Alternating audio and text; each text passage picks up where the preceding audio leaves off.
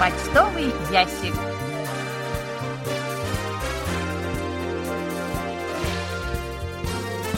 Дорогие друзья, в эфире программа по письмам слушателей Всемирного радио КБС. В студии Анна Витенко и Валерий Суриков. За режиссерским пультом Настя.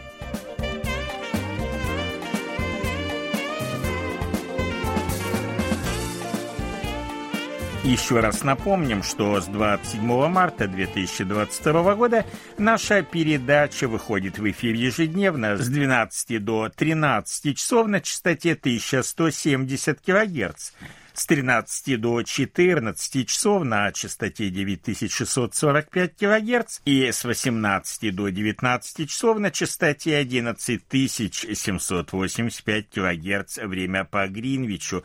Кроме того, наши передачи доступны с домашней страницы Всемирного радио КБС в интернете на канале Channel One с 18 до 19 и с 5 до 6 по Гринвичу. Прием часовой передачи соответствующего дня доступен с нашего сайта в интернете в круглосуточном режиме на канале Channel 2 обновление передачи ежедневно в 11 часов по Гринвичу. По информации передающего центра в Уфертоне, мощность передатчика на частоте 11785 кГц уменьшена с 300 до 250 кВт. Вы можете знакомиться с материалами нашего сайта и слушать наши передачи с помощью универсальных приложений Всемирного радио КБС для мобильных устройств KBS World Radio Mobile или KBS World Radio On Air. Их легко загрузить с помощью магазинов приложений Google Play и App Store в зависимости от операционной системы вашего мобильного устройства. В поиске наберите KBS World Radio. Наши видеоновости видео on demand доступны на странице KBS World Radio на канале YouTube. Для того, чтобы их посмотреть и послушать, нужно пройти по ссылке YouTube в разделе «Социальные сети» в правой колонке на основной странице нашего сайта. На открывшейся странице опуститесь практически в самый низ, найдите многоязычные новости, полистайте вправо и найдите там Russian News. Хотелось бы попросить наших уважаемых слушателей не отправлять ответы на викторины почтового ящика по несколько раз. Это не повышает ваши шансы на получение приза, а дополнительные трудности при обработке поступающих электронных писем нам создает. Просим проявить понимание.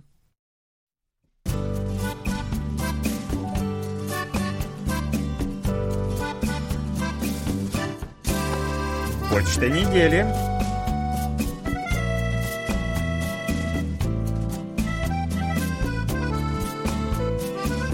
Михаил Портнов из Москвы пишет. В последнее время вы включаете много интересных тем в программу «Сеул сегодня». 6 апреля вы рассказали о том, что в вашей стране полным ходом идет подготовка к посткоронавирусной эпохе. Более того, по мнению международных экспертов, ваша страна в числе первых справится с коронавирусом. На этом фоне власти работают над смягчением карантинных мер, восстановлением количества авиарейсов по международным маршрутам. С удивлением узнал, что на данный момент объем международных перевозок, осуществляемых южнокорейскими авиакомпаниями, составляет лишь 9% от показателя 2019 года. Тогда выполнялись 4700 рейсов в неделю, а сейчас лишь 420. Даже если их число восстановится до половины от уровня до пандемии, как планирует ваше правительство, это будет хорошо. Думается, ваше правительство приняло правильное решение освободить от обязательного карантина тех прибывающих в страну, кто полностью вакцинирован. 12 апреля прозвучал очень интересный рассказ о виртуальных людях, которых становится сейчас все больше – с удовольствием послушал рассказ о том, что в преддверии недавних президентских выборов в вашей стране в сети появились виртуальные кандидаты Юн Сок Йоль и Ли Дже Мён. Они отвечали на вопросы пользователей в соцсетях и даже снимались в видеороликах, опубликованных на YouTube. Изначально разработчики создали копию Юн Сок Йоля, однако несколько месяцев спустя создали точно такую же для его оппонента – Конечно, создание виртуальных людей – дело нелегкое, требующее от разработчиков знаний и умений во множестве смежных областей. Конечно, технологии активно развиваются, и уже в недалеком будущем станет возможно проводить прямые эфиры с участием виртуального человека. То есть человек, созданный на компьютере, будет вести себя и говорить как настоящий. В том же выпуске была еще одна не менее интересная тема. Это так называемые алкозамки для автомобилей, система абсолютной трезвости водителей, когда в автомобиль встраивается алкотестер. Прибор определяет уровень алкоголя в воздухе, выдыхаемом водителем. Машина заводится только в том случае, если водитель проходит тест на трезвость. Вы привели статистику происшествий с участием нетрезвых водителей. Она вызывает беспокойство. Уверен, что такая же ситуация во многих странах. Принудительная установка алкотестера в США и Швеции на автомобили тех, кто уже задерживался в нетрезвом виде, очень хорошая практика. Спасибо вам за интересные темы. Михаил, а вам большое спасибо за внимание к программе «Сеул». Сегодня очень рады, что темы, которые в этих программах затрагиваются, вам интересны. И вы, конечно же, правы. Восстановление авиасообщения – дело очень важное. Алкотестер – прибор действительно нужный. Владимир Тютин из Санкт-Петербурга пишет. В программе «На пути к воссоединению» 13 апреля прозвучал интересный рассказ о государственных символах Северной Кореи. Такие символы есть у каждой страны. Это национальный флаг, гимн и герб. Северная Корея в очередной раз показала свою необычность. Оказывается, там есть национальный цветок, дерево, птица, собака и спиртной напиток – причем подавляющее большинство этих необычных символов появилось сравнительно недавно в целях, как пишет северокорейская пропаганда, воспитания национальной гордости и патриотизма. Любопытно, что по версии северокорейских властей национальные дерево, цветок, собака и птица имеют политическое значение, будучи связаны с защитой лесов, животных и сохранением окружающей среды в целом.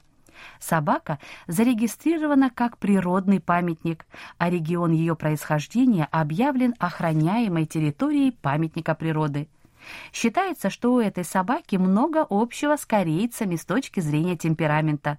И в соответствии с одной из легенд, собака победила тигра и ценой собственной жизни спасла своего хозяина от пожара. Сосна, которая является деревом национальным символом Северной Кореи, еще и символ верности и стойкости, которая поможет одержать победу над иностранными захватчиками. Интересно, что даже флора и фауна используются в Северной Корее в политических целях. Остается надеяться на то, что такая политика поможет сохранить природу и будет способствовать улучшению экологической ситуации не только на Корейском полуострове, но и во всем регионе. Владимир, да, конечно, с вами нельзя не согласиться. В Северной Корее действительно много очень необычного и даже удивительного.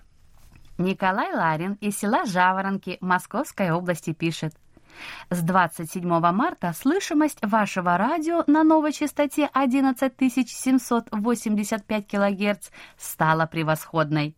В последнее время меня радует ваше сообщение о том, что с 15 апреля Корея может вернуться к обычной повседневной жизни.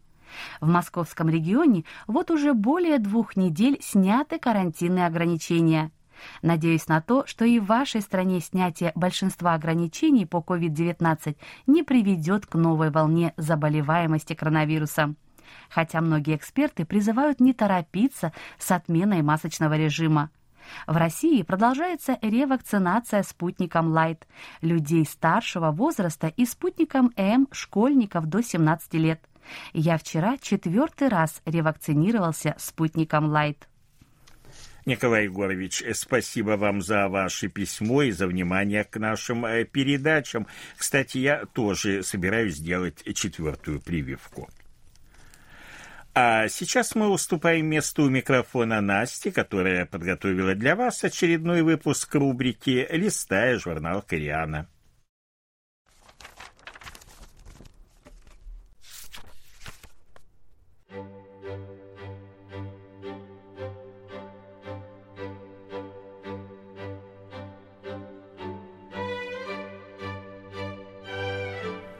Листая журнал «Koreana».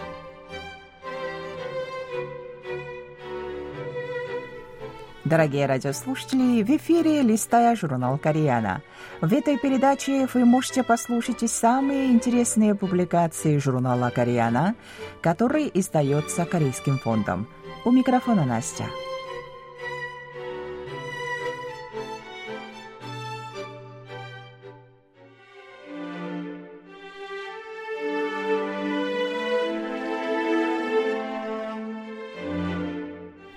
Жизнь важнее идеологии. Часть первая.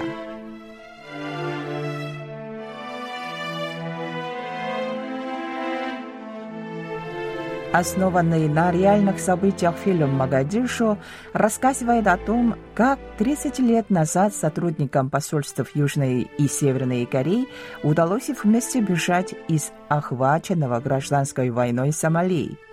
Режиссер Рю Сунг Ван в свойственном ему гуманистической манере показывает, что перед стремлением выжить идеология и система оказываются бессильной. I, General Aidid of the United Somali Congress, address the embassies of each nation.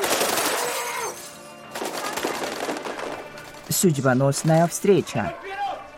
Сюжет фильма «Магадишу» основан на реальной истории, которая больше похожа на кинематографический вымысел. 30 декабря 1990 года в Магадишу, столице Сомали, демонстрации против затянувшейся диктатуры генерала Сияда Бари вызвали госпереворот и переросли в гражданскую войну. И тогда сотрудники посольств Южной и Северной Кореи, в обычное время занятые взаимной критикой и интригами, объяснившиеся, сумели вместе вырваться из охваченного хаосом города. Почему же режиссер Рю решил экранизировать это событие, ставшее самым драматичным моментом в истории южнокорейской дипломатии. Вероятно, в этой истории, когда дипломаты противостоящих юга и севера, находясь в третьей стране, боролись бок о бок за то, чтобы просто выжить, его тронуло нечто больше, чем просто захватывающий сюжет. Мне было любопытно, что там случилось на самом деле – Поэтому я поискал связанные с этим материалы в прессе, и оказалось, что это очень драматическая история, говорит Рю. И я подумал, что было бы здорово, если бы кто-нибудь, неважно кто, снял об этом хороший фильм. Две войны. Фильм охватывает период в шесть недель с начала декабря 1990 года по 12 января 1991 года, когда сотрудникам двух посольств удалось покинуть столицу. Рю детально воспроизвел фон, на котором происходят события, но в то же время заново кинематографически скомпоновал детали характера персонажей и событий. На экране разворачиваются, накладываясь друг на друга две войны. В первой половине фильма в фокусе внимания дипломатическая война между послами Юга и Севера, которые, встречаясь с ключевыми фигурами в правительстве Сомали, заняты лоббированием интересов своих стран. Первая половина фильма также посвящена тщательному выстраиванию образов главных героев и воссозданию бэкграунда, приведшего к гражданской войне. Рю так объясняет данное решение.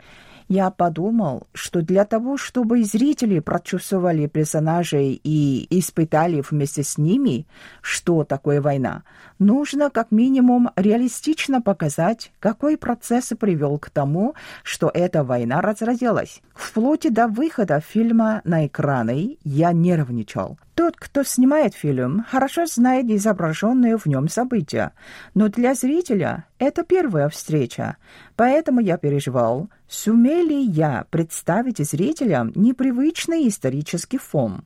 По счастью, кажется, зрители смогли без особого труда понять и развитие событий в фильме. В начале фильма соотношение сил в межкорейской игре было в пользу Севера, но к середине картины оно выравнивается и создается напряженное равновесие к тому моменту, когда начинается война. После того, как повстанцы вторгаются в столицу и захватывают власть, нарратив смещается с дипломатической войны между Югом и Севером на совместное драматическое бегство из Магадишу. Посол Южной Кореи принимает просьбу о помощи от персонала посольства Северной Кореи, забыв на время о разделении. В отчаянной ситуации северокорейцы не могут позволить себе такую роскошь, как переживания по поводу того, что на родине их заподозрят в симпатиях к югу, а южнокорейцы из-за того, что они нарушают закон о госбезопасности, контактируя с северянами. Общая цель одна – бежать и выжить.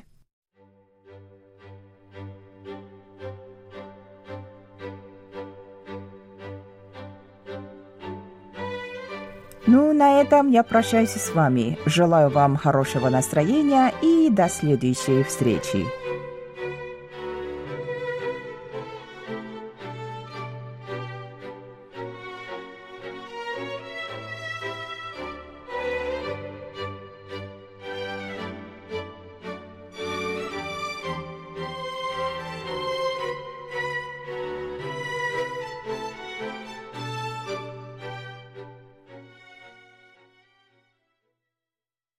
Настя, большое спасибо. Вы слушали очередной выпуск рубрики «Листая журнал Кориана». Ну, а мы, как всегда, ждем ваших отзывов.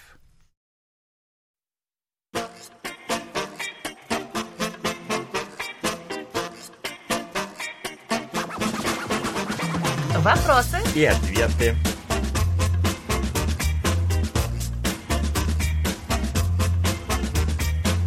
Наталья Кобзева из Снежинска, Челябинской области пишет.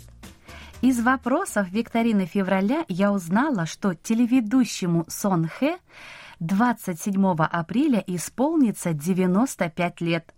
Интересно было бы узнать о таком уникальном человеке подробнее, ведь это совершенно невероятная история. Также интересно было бы узнать о других известных долгожителях Республики Корея. Как относятся к людям почтенного возраста на государственном уровне? Есть ли, например, ограничения по возрасту на какие-либо должности?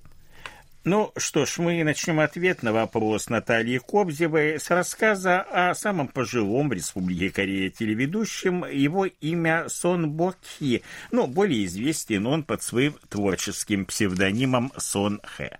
Он родился 27 апреля 1927 года, и, как отметила Наталья, в этом году ему исполняется ровно 95 лет. Несмотря на свой пожилой, прямо скажем так, возраст, он активно занимается спортом и следит за своим питанием. И, в общем-то, активный образ жизни позволяет ему сохранять неплохое здоровье в таком возрасте и более того выступать на телевидении. Ну, а мы начнем э, с того, что Сон Хэ родился в уезде Чайрёнгун, провинции Хуанхэдо. В возрасте 22 лет молодой человек поступил в профессиональную вокальную школу искусств Хэйджу, в которой начал изучать вокальную музыку, но, к сожалению, ему не удалось довести учебу до конца, поскольку его планам помешало начало Корейской войны. И судьба сложилась так, что в один день он вышел из дома и больше обратно не вернулся, так и не попрощавшись со своей семьей. Парень был вынужден бежать от северокорейских войск, и в итоге судьба привело его на остров остров Йонпьондо, откуда он на американском э, военном э, корабле отправился в Пусан. Бегство от войны, долгий морской путь с Йонпьондо до Пусана оставили большой след в его жизни. Возможно, по этой-то причине Сон Хэй и выбрал для себя этот псевдоним. Он сохранил свою фамилию, однако имя сменил на иероглиф Хэ, что означает «море». По прибытии в Пусан молодой человек вступил э, в армию и начал служить в качестве связиста. В армии судьба свела его с одним товарищем, который познакомил его со своей сестрой по имени Сок Оги. И, как вы уже догадались, девушка стала его супругой. Это была самая настоящая и большая любовь. Сонхэ и Сок Оги вскоре поженились и состояли в браке вплоть до 2018 года, когда Согоки, к сожалению, этот мир покинула. В 1955 году Сон Хэ начал выступать в качестве певца в составе группы Чангон Акэктан. Параллельно он взял на себя роль ведущего концертов этой группы, благодаря чему обнаружил в себе новый талант, а позднее Сон Хэ начал выступать на телевидении, снимаясь в различных юмористических передачах. В большинстве своем он показывал карикатуры на высокообразованных людей, а вскоре стал вести утреннюю радиопередачу, которая называлась «Бродя по аллее», благодаря которой сыскал большую популярность у водителей. Все шло очень хорошо, вплоть до 1986 года, но тогда Сон Хэ потерял своего сына, Сон Чханджина, который погиб в результате транспортной аварии на мосту Ханнам-Дэгё. Смерть сына, конечно же, не могла пройти бесследно. Сон Хэ получил большой шок и был вынужден оставить радиопередачу «Бродя по аллее», которую он вел 17 лет. Немного оправившись, Сон Хэ в мае 1988 года начал вести передачу «Всенародный конкурс песен», став пятым по счету ее ведущим. Это одна из самых известных популярных передач на корейском телевидении, которая пользуется популярностью у всего практически взрослого населения. Сон Хэ ведет эту передачу вот уже 33 года, если не считать семимесячного перерыва в 1994 году, когда ее вел ведущий новостей телеканала KBS э, Ким Сон Дон. Всенародный конкурс песен выходит на телеканале KBS-1 каждую субботу, и сейчас уже трудно представить ее без ведущего Сон Хэ. В свою очередь, мужчина говорит о том, что планирует оставаться в роли ведущего вплоть до последних дней своей жизни. Ну а заветная мечта Сон Хэ провести последний выпуск передачи на своей малой родине в уезде Чарёнгун провинции Хванхэдо. 27 апреля Сон Хэ исполнится 95 лет, и, несмотря на свой почтенный возраст, мужчина остается в полном здравии. Он не пользуется автомобилем, отдавая предпочтение общественному транспорту. Движение – это жизнь, говорит Сон Хэ. Он обязательно завтракает и ложится спать в 10 часов вечера. И, кроме того, он часто посещает баню. Говорят, что за день до съемок Сон Хэ часто ездит в места проведения конкурса песен и идет там в баню, чтобы поближе пообщаться с местным населением. Вот на этом рассказ о самом пожилом ведущем корейского телевидения Сон Хэ мы закончим. На следующей же неделе продолжим ответ на вопрос Натальи Кобзевой из Снежинской Челябинской области.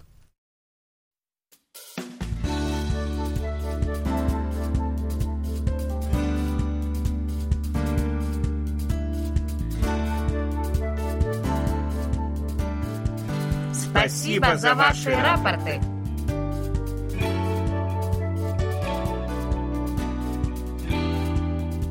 Как обычно, мы получили ваши рапорты по обычной и электронной почте, а также в специальном разделе на нашем сайте. Итак, друзья, рапорты нам отправили Сергей Безенков, Челябинская область, Чебаркуль, 12 апреля 9645 килогерц, плохой прием, 13 апреля 11785 килогерц, хороший прием. Алексей Веселков, Новосибирская область, Бердск, 7 и 11 апреля 9645 килогерц, приема нет. Юрий Гаврилов, Таджикистан, Турсунзаде, 8, 9 и 11 апреля 9645 килогерц, хороший прием. Игорь Данилевич, Тернопольская область, Барыш, с 29 по 31 марта, с 1 по 3, а также 7 апреля 11700 785 кГц – хороший прием. Вячеслав Дударкин, Харьков, с 8 по 11 апреля 11785 кГц – средний прием. 12 и 14 апреля – плохой. Александр Иванов, Россия, адреса точного, к сожалению, нет. 13 апреля 11785 кГц – средний прием. Анатолий Клепов, Москва, с 4 по 10 апреля 11785 кГц – хороший прием. Александр Козленко, Днепропетровская область, Широкая, 9 с 11 по 13 апреля 11785 кГц – хороший прием. 7 и 8 апреля прием средний. Марина Коптевская, Московская область, Балашиха, 11 апреля 11785 кГц – хороший прием. Дмитрий Кутузов, Рязань, 10 апреля 11785 кГц и тоже хороший прием. Дин Лу, Китай, провинция Дяньцу, город Дзянинь, 8 апреля 11785 кГц, хороший прием. Михаил Муханов, Московская область, Балашиха, 17, 18, с 21 по 24 марта 6040 кГц, 5 и 6 апреля 11785 кГц, хороший прием. Михаил Портнов, Москва, 12 апреля 11785 кГц, хороший прием. Александр Пруцков, Рязань, с 3 по 10 апреля 11785 кГц, тоже хороший прием.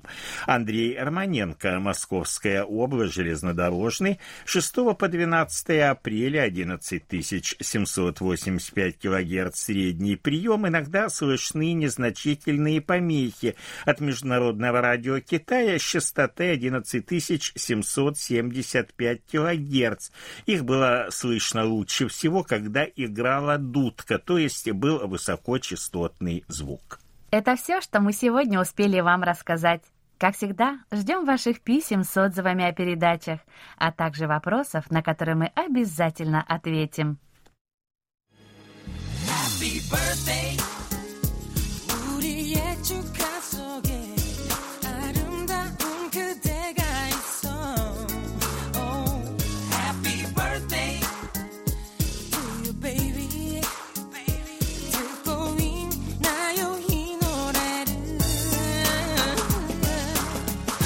В заключении поздравляем всех именинников будущей недели. Желаем вам, чтобы каждый день вашей жизни был наполнен оптимизмом, свежими идеями и интересными встречами. Пусть у всех вас будет отменное здоровье и бодрое настроение. Пусть каждое утро встречает вас яркими, солнечными лучами и улыбками близких людей. Счастья вам и удач во всех ваших делах. Пусть сбудутся все ваши мечты. Thank you.